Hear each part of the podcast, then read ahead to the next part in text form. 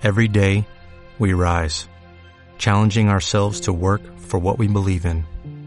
At U.S. Border Patrol, protecting our borders is more than a job, it's a calling. Agents answer the call, working together to keep our country and communities safe. If you're ready for a new mission, join U.S. Border Patrol and go beyond. Learn more at cbp.gov/careers.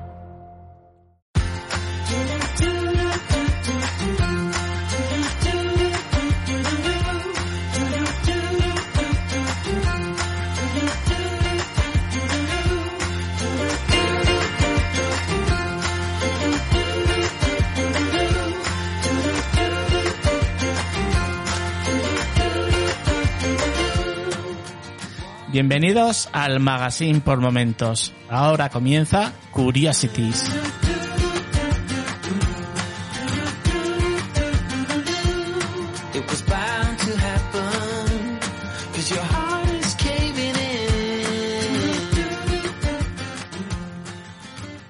A colación del programa anterior me puse en contacto con Albal y tuve la respuesta un pelín tarde por parte del Departamento de Atención al Cliente de Albal, al cual le hice pues varias de las preguntas que, que- de las que buscaba información y quería pues de primera mano que me contestaran.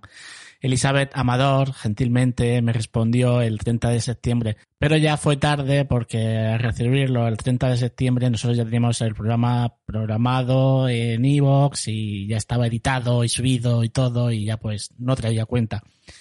Elizabeth Amador, eh, gentilmente, como decía, eh, agradece que, que me pusiera en contacto con ella para hacer esas consultas y en respuesta a la misma me comenta que eh, su papel de aluminio albal, que se lanzó en Francia en 1965, se debe al acrónimo compuesto por aluminio y embalaje. Al de aluminio y val de embalaje, evidentemente. y que se buscaba proporcionar pues un producto práctico, manejable y sobre todo que conservara los alimentos frescos dentro y fuera del frigorífico. Pero bueno, toda la historia de esto ya la, ya la sabéis que, que os la conté en el programa anterior. Y con respecto al lado brillante, pues nos comenta pues ya lo que yo os dije en el programa anterior. También habla de que el papel de aluminio de uso doméstico es inocuo para la salud, como yo os afirmaba, y que no afecta a los alimentos independientemente de por qué lado se utilice. Por el contrario, es una perfecta barrera para el calor que permite cocinar deliciosos papillotes, papilots, y mantener el calor de platos preparados, conservar alimentos frescos en la nevera, envolver bocadillos o congelar con excelentes resultados. Me manda también el link a su página donde puede, bueno, donde podemos ver toda esa información. Pero vamos, simplemente era comentaros eh, la respuesta por parte de Alvar confirmando todo lo que yo ya os dije en su momento y bueno, puntualizar ese acrónimo que me ha parecido súper interesante y que, y que yo no sabía que era un acrónimo compuesto por aluminio y embalaje y que me parece súper curioso.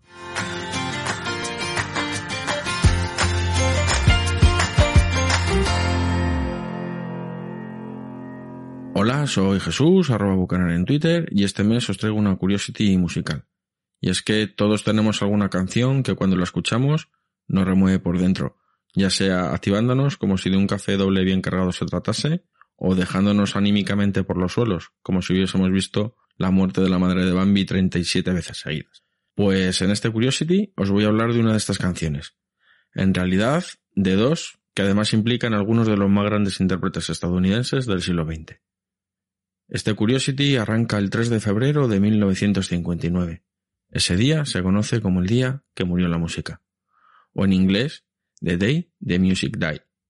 Ahora mismo, los que os defendáis mínimamente en la lengua de Shakespeare, que no es mi caso, habréis adivinado que una de estas canciones es American Pie, de Don McLean. Bien, el 3 de febrero de 1959, en la localidad de Clear Lake, morían en un accidente de aviación Buddy Holly, Richie Valens y J.P. Richardson, más conocido como The Big Popper.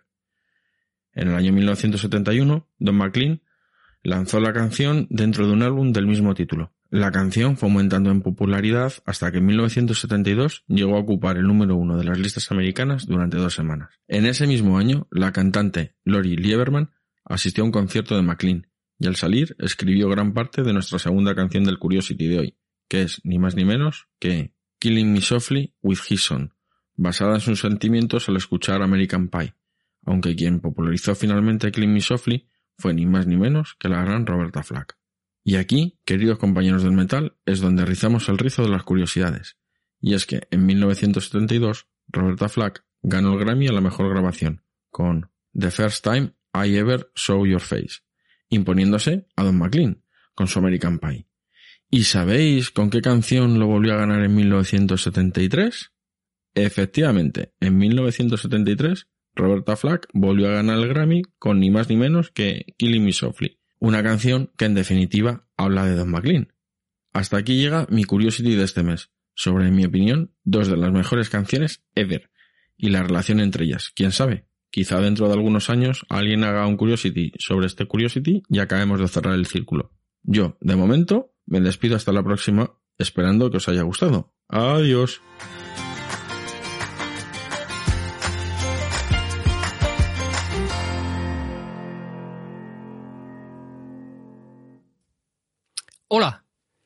Soy Peyo y en el Curiosities del mes de noviembre te voy a contar cositas acerca de un artilugio que algunos o casi todos usamos todos los días y que es el teclado del ordenador, del Mac, pero también del iPhone, del iPad y cualquier otro dispositivo electrónico que permita una introducción de texto vía un teclado como puedan ser eh, los teléfonos Android.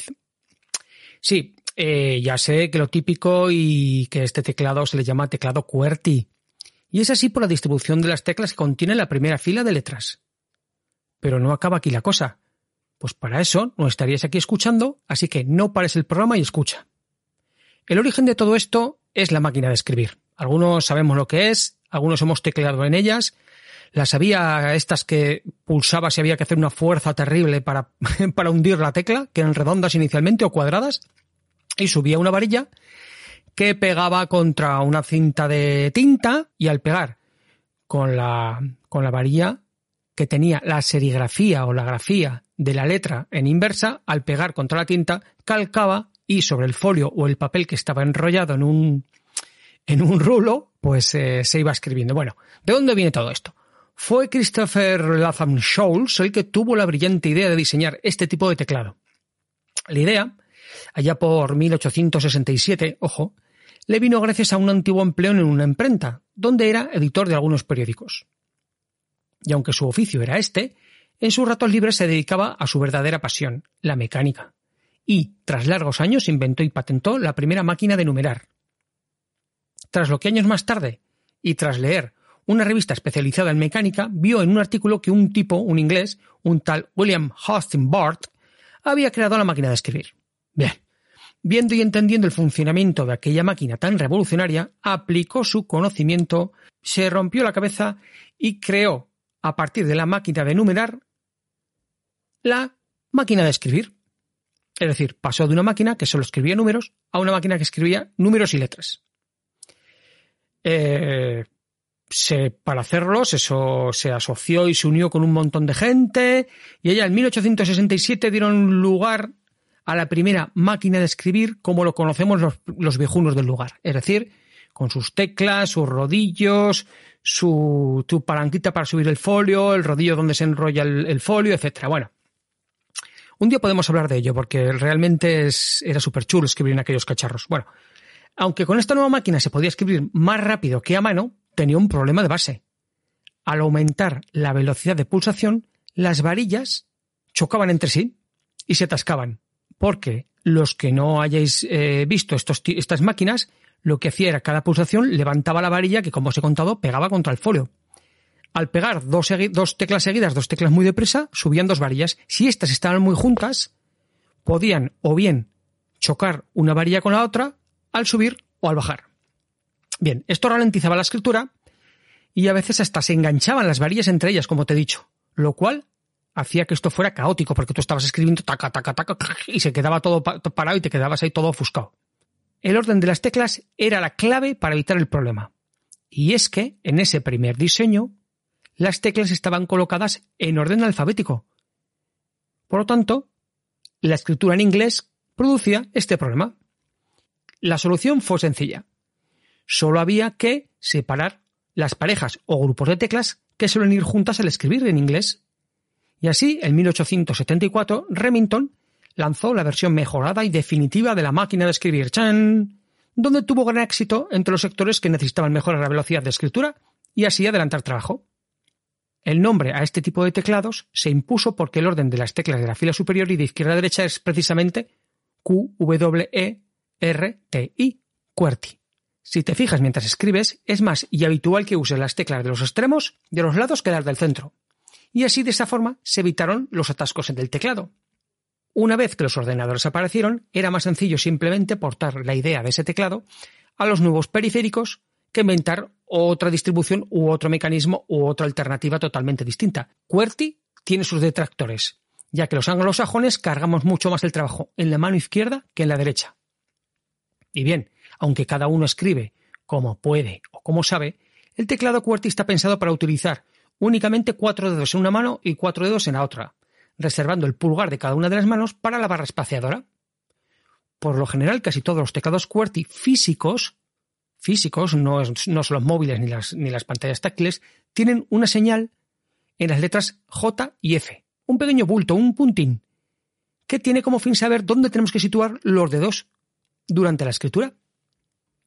Es decir, la posición está pensada para que los cuatro dedos se sitúen de forma habitual en la fila central de las tres filas de letras que tiene tu teclado. Y justo una mano pasaría a tener la posición central en la letra F y la otra en la J. Por eso las teclas de tu teclado del ordenador tienen ese pequeño punto relieve en las teclas F y J para saber dónde poner los dedos. Evidentemente, no en todos los idiomas la frecuencia de utilización de letras conforma las mismas palabras. Así, hay variantes conocidas, como por ejemplo en el alemán, que es QWERTZ, que invierte las teclas Z e Y. O la francesa, que es ACERTI, donde la disposición cambia completamente. La versión española solo cambia los signos de puntuación y añade la letra ñ, por lo que podríamos decir que mantenemos casi intacto el teclado QWERTY. En cambio es diferente la colocación de caracteres como acentos, puntos, símbolos de interrogación, etc. En la mayoría de los países de habla hispana se utiliza la versión para el español de España, pero en otros países como Chile y México está más extendido el uso de la versión latinoamericana. Es curioso el caso de Turquía y Letonia. Estos países tienen su propio diseño de teclado que encaja perfectamente con las necesidades del idioma, pero está mucho más extendido entre los usuarios el QWERTY, sobre todo en Turquía. El teclado para Bosnia, Croacia, Eslovenia y Serbia tienen añadidos caracteres especiales como la C, Z S y D con los triangulitos encima, las, cerillas, el, el acentito para un lado, el acentito para el otro, el tachado. Este teclado se consolidó como el estándar en 1980 mientras aún existía Yugoslavia. Aunque la C y la D con cerilla y tachada respectivamente no forman parte del alfabeto esloveno, pero se mantienen por razones históricas. Las lenguas no románicas son algo más complicadas de adaptar. Es el caso del griego, donde lo más usual es tener algo así como una traducción fonética del QWERTY. Lo que se hace es colocar las letras griegas en el mismo lugar que ocupa su homóloga romana en el QWERTY. Esto se hace para facilitar el uso del teclado a aquellas personas que ya están familiarizadas con el teclado americano. Otra solución es mantener los dos alfabetos en el mismo teclado, pudiendo alternar de uno a otro con una tecla especial o combinación de teclas. El alfabeto romano es necesario, por ejemplo, para acceder a algunas direcciones de Internet. Con el desarrollo de este medio de comunicación se hace prácticamente imprescindible tener acceso rápido al alfabeto romano, que es el que predomina en el lenguaje HTML y en las direcciones URL. El caso más complicado todos sabemos cuál es, y es el de las lenguas asiáticas. La enorme cantidad de ideogramas que tiene el japonés y sobre todo el chino hacen imposible poder incluirlos todos en un teclado se han encontrado solución con un teclado cuyo alfabeto es el románico y un software que interpreta la combinación de letras para mostrar en la pantalla los posibles ideogramas que corresponderían a lo que se ha tecleado. Así, el usuario escoge el carácter rumano cuya fonética se parezca más al sonido del ideograma que quiere escribir, y en pantalla aparecerán varias posibilidades de ideogramas que se le parecen para que el usuario pueda escoger el que necesita. Es un funcionamiento similar al de los teléfonos móviles que disponen de diccionario y reduce el tiempo de escritura. Algunos sistemas poseen una ayuda añadida, la posibilidad de escribir a mano el ideograma en un ratón especial sin necesidad de buscarlo entre los diferentes letras del teclado. Este sistema es especialmente útil cuando el usuario desconoce a qué sonido pertenece el ideograma que quiere utilizar. Pero QWERTY ha tenido retractores y ha surgido un teclado que en el último siglo y medio ha llegado a competir en algún momento con QWERTY, y es el teclado Dvorak. Muchos de los que critican las limitaciones de QWERTY ven en Dvorak una alternativa mejor.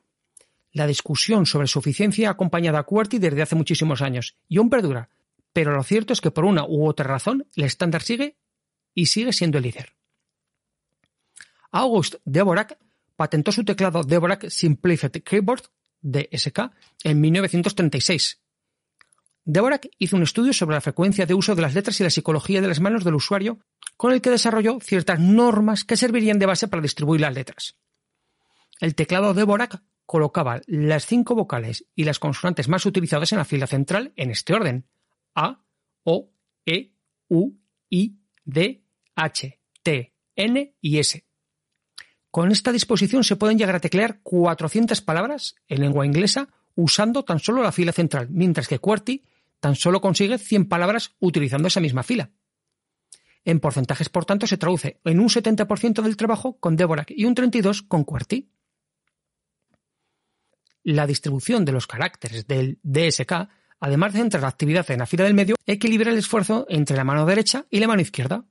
El resultado, por tanto, es mayor comodidad y ergonomía para el usuario. En sus inicios, la rivalidad entre Dvorak y QWERTY se centraba en la ergonomía y la velocidad. El debate sobre si merece la pena cambiar a Dvorak por comodidad todavía está abierto. Respecto a cuál de los dos es más rápido, es muy difícil de demostrar. Cuando en 1930 surgen las máquinas de escribir electrónicas potenciando la velocidad de escritura, este argumento pierde fuerza. De todas maneras, se han hecho diversos estudios en los que los mecanógrafos expertos compiten utilizando los diferentes teclados, pero los resultados nunca han sido contundentes. Tampoco sirvió como prueba de suficiencia que Bárbara Blackburn consiguiera el récord mundial de mecanografía en un teclado de Dvorak. Las conclusiones han acabado siendo que un mecanógrafo rápido escribe veloz con Dvorak y con QWERTY, y uno lento escribiría lento con ambos. El caso es que aunque Dvorak fuera realmente mejor que QWERTY, y además se pudiera demostrar, sustituir ahora mismo uno por otro significaría un esfuerzo muy grande de adaptación para los usuarios, mecanógrafos, empresas y fabricantes. Y respecto a los dispositivos móviles, te contaré que este teclado fue incluido en el formato físico por primera vez en el Nokia 9000. Años más tarde, la marca RIM creó BlackBerry, ese teléfono que podríamos decir que fue el primer smartphone, ya que poseía un teclado QWERTY completo más cómodo de usar. Y además, por eso del smartphone, también disponía de un lector de correo electrónico y varias funcionalidades más destinadas al mundo empresarial. En Estados Unidos, como anécdota, en el 2008, se llegaron a vender más de 500.000 cacharros de estos en un solo mes. Escribir en estos cacharros, por decirlo de alguna forma, con ese teclado extendido, era bastante más sencillo que los teléfonos iniciales que disponían el teclado T9, que era aquel teclado que disponía de las letras numéricas más el asterisco y el almohadilla, creo recordar, y en cada tecla estaba el número y detrás, por decirlo de alguna forma, la letra correspondiente. Entonces tú, para obtener una letra, tenías que hacer tantas pulsaciones en una de las teclas hasta llegar a la letra deseada. Posteriormente, esto evolucionó y pues eh, ibas pulsando teclas y el teléfono te iba sugiriendo palabras, sin ningún tipo de inteligencia respecto a la frase que estabas escribiendo, sino más bien utilizando y tirando de diccionario. Bueno, hasta aquí, hasta aquí eh, el Curiosities de hoy. Hay que decir que hoy BlackBerry es historia. Hasta aquí el Curiosities de hoy. Eh, nada, eh, espero que os haya entretenido, os haya gustado, hayáis aprendido cosas sobre los teclados y la distribución, eh, más allá de que QWERTY es por las teclas que están en la tecla, en la fila superior izquierda de vuestro teclado. Y espero y os enclavo, en, en, enclavo no, y os cito al siguiente Curiosities que será eh, en el mes de diciembre, si todo va bien, y el confinamiento o cosas peores no nos lo impiden. ¡Agur!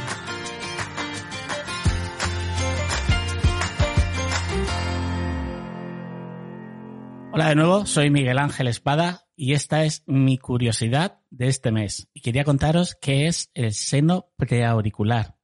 Yo hasta hace muy poco no sabía lo que era y la verdad es que me ha llamado muchísimo la atención el por qué algunas personas tienen un orificio en la parte superior del cartílago de su oreja y que yo o cualquiera podemos pensar perfectamente que es el agujero de un piercing. Este hoyuelo o fosa, una fosa minúscula, todo hay que decirlo, es o suele ser milimétrica y en muchos casos casi invisible, pero ahí está. Y fueron descritas por primera vez en 1864 por el científico Van Heusinger, quien las denominaría fístulas auriculares. Hay personas que lo tienen y ni siquiera saben que están ahí, o realmente lo que es, pero hay que tener cierto cuidado con ellos, pues puede sufrir infecciones, siendo necesario un tratamiento a base de antibióticos para la infección o una cirugía para remover el seno. Pero, ¿qué es realmente este seno preauricular? Pues se cree, según los expertos, que se trata de un remanente de las branquias de los peces. Realmente el seno preauricular proviene de una malformación congénita que aparece por una fusión incompleta de los arcos branquiales durante el desarrollo del feto, siendo causado por el primero y segundo arco branquial o surco farígeo. ¿Y qué son los arcos branquiales? Pues los arcos branquiales son estructuras mesodérmicas cubiertos por el ectodermo, estos arcos están separados uno de otro por unas hendiduras branquiales externamente y por bolsas faringeas internamente. El primero y segundo arco branquial forman cada uno de ellos tres montículos. Estas estructuras son llamadas montículos. El primero y segundo arco branquial forman cada uno de ellos tres montículos. Tres montículos surgen del borde caudal del primer arco branquial y otros tres surgen del borde cefálico del segundo arco branquial. Estos montículos deben unirse a continuación en las semanas siguientes a la embriogénesis. Estos arcos branquiales son estructuras presentes en todos los vertebrados que se crean durante el desarrollo embrionario y que los mamíferos, estos, los arcos branquiales, formarán las estructuras de la cabeza y del cuello, mientras que en los peces ayudan a desarrollar las branquias, algo que fue publicado por el biólogo evolucionista Neil Subin en la web de Business Insider. Una teoría que en la actualidad no se ha probado científicamente, pero a la que llegó nuestro amigo Neil, otros prefieren declinarse a que son debidos a una conexión anormal entre la piel y el tejido que se encuentran por debajo, lo que probablemente sucedió al desarrollar de una forma particular esa parte de la oreja durante la evolución. Y esto es una cita de Vincent Lynch, profesor del Departamento de Genética y Anatomía en la Universidad de Chicago. Muchos estudios se han hecho sobre esto y la Escuela de Medicina de la Universidad de Yonsei en Corea del Sur publicó que hasta un 9% de la población en Estados Unidos podría tener estos hoyuelos, mientras que en Asia y en partes de África podría llegar al 10% y que era mucho más común que aparecieran en la oreja derecha que en la oreja izquierda. Otros dicen que lo tienen el 0,1% de la población de Estados Unidos y 0,9% la del Reino Unido, mientras que en algunas partes de África y Asia llegan a tasas de entre el 4 y el 10%, y en Corea del Sur lo tiene hasta un 5% de la población, siendo esta condición más común en personas con ascendencia africana o asiática.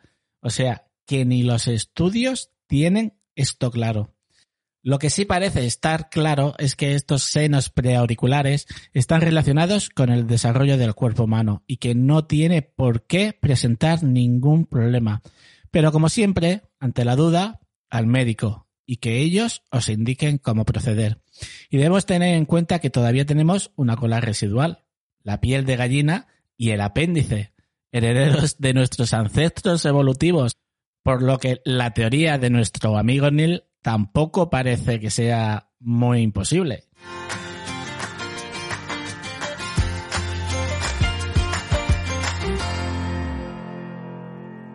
Hola, soy José María Cortés. ¿Sabías que las consolas portátiles de Nintendo tienen un comienzo muy poco convencional? En 1970, Hiroshi Yamauchi, presidente de la compañía, descubrió que un operario de mantenimiento había construido un juguete en sus ratos libres, con su particular visión, Yamauchi ordenó desarrollar el juguete como producto, vendiendo 1,2 millones de unidades. Este operario era Gunpei Yokoi, que fue transferido al sector de desarrollo de productos de la compañía. Durante años estuvo creando juguetes y aparatos que la Nintendo de la época patentó y vendió. Cuando Nintendo empezó a vender videojuegos, el presidente Yamauchi preguntó a Yokoi si podría desarrollar algo en ese campo. Así nacieron las populares Game Watch de Nintendo, que Yokoi ideó tras ver a un hombre jugando con una calculadora mientras iba en tren. Las máquinas ya incluían la cruceta de control para las direcciones que a día de hoy se siguen usando. Luego fue elegido como director del grupo RD 1, Investigación y Desarrollo 1, con el que desarrolló varios de los juegos que ideó un joven Shigeru Miyamoto. Junto a dicho grupo creó además Kid Icarus y Metroid.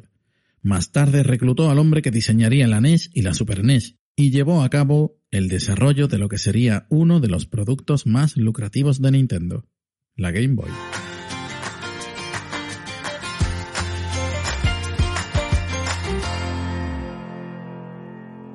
Hola, soy Ángel Rodríguez. ¿Qué son los signos del zodiaco? Bueno, aquí podemos distinguir dos partes, la astrológica y la astronómica. En la parte astrológica, y la más conocida tristemente, los signos del zodiaco son 12. Cada persona tiene un signo del zodiaco, u horóscopo, que se le asigna por la fecha de nacimiento. La posición aparente del Sol en el momento de nuestro nacimiento es la clave, o al menos en teoría. En España, desde donde grabo, en Europa y en gran parte de Occidente, estos signos son Acuario, Piscis, Aries, Tauro, Géminis, Cáncer, Leo, Virgo, Libra, Escorpio, Sagitario y Capricornio. Obviamente, estos son los signos de nuestra cultura, heredados de la cultura griega. En otras, como la China, las constelaciones son distintas y por lo tanto el zodiaco también. La astrología nació hace más de 5.000 años en Babilonia como mezcla de pseudociencia y religión. Más adelante los astrólogos eran utilizados por reyes para predecir el futuro, haciendo un poco hasta de consejeros personales. Pero en este episodio nos centraremos solo aquí, en la parte del zodiaco, en la parte que hoy en día sigue pensando en la predicción del futuro a gran escala en temas como el amor, el trabajo, cartas astrales y todo eso previo pago como no podría ser de otra manera. En la parte astronómica, la que se separó de la astrología hace mucho tiempo, rechazando la astrología como ciencia, nos encontramos unas cuantas sorpresas. Para empezar, las constelaciones no son todas iguales. Es decir, el Sol pasa más tiempo en alguna constelación que en otra. Esto hace que el Sol no permanezca 30 días en Sagitario, otros 30 en Capricornio, etc. Pero bueno, alguien puede decir que estos límites son artificiales y que los astrónomos los pueden poner donde quieran. Y cierto es. Vale, de acuerdo. Pero sigamos adelante, porque no es solo un desfase de unos días por unos límites imaginarios, sino que tenemos mucho más. Para empezar, no son 12 constelaciones del zodiaco, son 13. Sí, eso es, 13. Si tenemos en cuenta por las constelaciones que pasa el Sol, encontramos que son 13 y no 12. Es porque sería muy bonito que fueran 12 constelaciones para esos 12 meses del año, pero no es así. ¿Qué se le va a hacer? Y no estamos hablando de que el Sol esté en esa constelación un día o dos, no, no. El Sol se pasa 18 días al año en esa constelación, la constelación de Ofiuco. Pero eso no se sabe de ahora. Esto viene de Hiparco de Nicea eh, de alrededor del año 120, 190 antes de Cristo. Pero no hay más, señores. A la pregunta ¿cuántos movimientos tiene la Tierra? ¿qué responderíais? La gran mayoría, sin googlear, respondería dos, los de toda la vida, rotación y traslación. Normal, son los que se han explicado siempre en la escuela, pero realmente no son dos, sino cuatro. Rotación, traslación, precesión y nutación. Al no ser la Tierra una esfera perfecta, la atracción de la Luna y el Sol provocan este movimiento como de una peonza con una duración de casi 26.000 años. Imaginaros una peonza cuando ya tiene poquita velocidad que empieza eh, a desestabilizarse y hace un movimiento así como que el, lugar al que apunta, el eje en el que apunta, hace un movimiento eh, circular. Ese sería el movimiento de precesión. Y es el movimiento que también hace la Tierra, pero en esos 26.000 años. Ahora, dentro de ese giro de precesión eh, hay unos bucles que se producen que son los llamados movimientos de nutación. No os preocupéis porque en las notas del episodio os dejaremos eh, un enlace para que veáis eh, un artículo que publiqué hace ya 10 años en el que podéis ver de forma muy gráfica los movimientos de precesión y de nutación. El efecto más visible del movimiento de precesión es que nuestra estrella polar no es siempre la misma. La polar es ahora nuestra estrella de referencia para el norte, pero dejará de serlo para dar paso a Vega y dentro de 26.000 años volverá a serlo. Esto es muy interesante porque podemos leer en escritos del antiguo Egipto que cuando usaban el cielo para trasladar esas rocas para hacer las pirámides, usaban una estrella que no es nuestra polar de hoy en día. En aquel momento una estrella que se llama Zuban, que es la más cercana que había en ese momento al polo norte celeste. ¿Qué otra cosa se ve alterada por este movimiento de precesión? Pues sí, las constelaciones del zodiaco. El resultado de este giro provoca que las constelaciones del zodiaco se retrasen una cada 2100 años. Y como el calendario que siguen utilizando los astrólogos hoy en día es de hace más de 2000 años, pues ya la tenemos liada. No es que el Sol no solo esté 30 días en cada constelación del zodiaco, sino que son 13 en lugar de 12 y además están todas retrasadas una constelación entera. Como vemos, esto no es tan real como las revistas nos hacen pensar, ¿verdad? Pero bueno, es la realidad. Podemos obviar los 33 días, por esos 30, al ser el tamaño de estas divisiones una convención, pero claro, el desfase de una constelación completa, eso ya con todo esto os animo a que os descarguéis alguna aplicación como Stellarium en vuestro teléfono, que es una aplicación gratuita y os animo a que pongáis vuestra fecha de nacimiento y si recordáis la hora pues también y veáis en qué constelación estaba el Sol en el momento de vuestro nacimiento. Y por supuesto, obviamente cada uno cree en lo que quiera, pero para quien crea en los horóscopos, que hemos visto y muchos sabréis que se asignan por la posición aparente del Sol en una constelación en ese momento de nuestro nacimiento, el calendario de los signos del zodiaco lleva desfasado unos 1500 años. Pero bueno, ahora quedados con el que más os guste, el astrológico o el astronómico, y si os dice que os va a tocar la lotería, decídmelo, que compremos un número a medias. Hasta la próxima.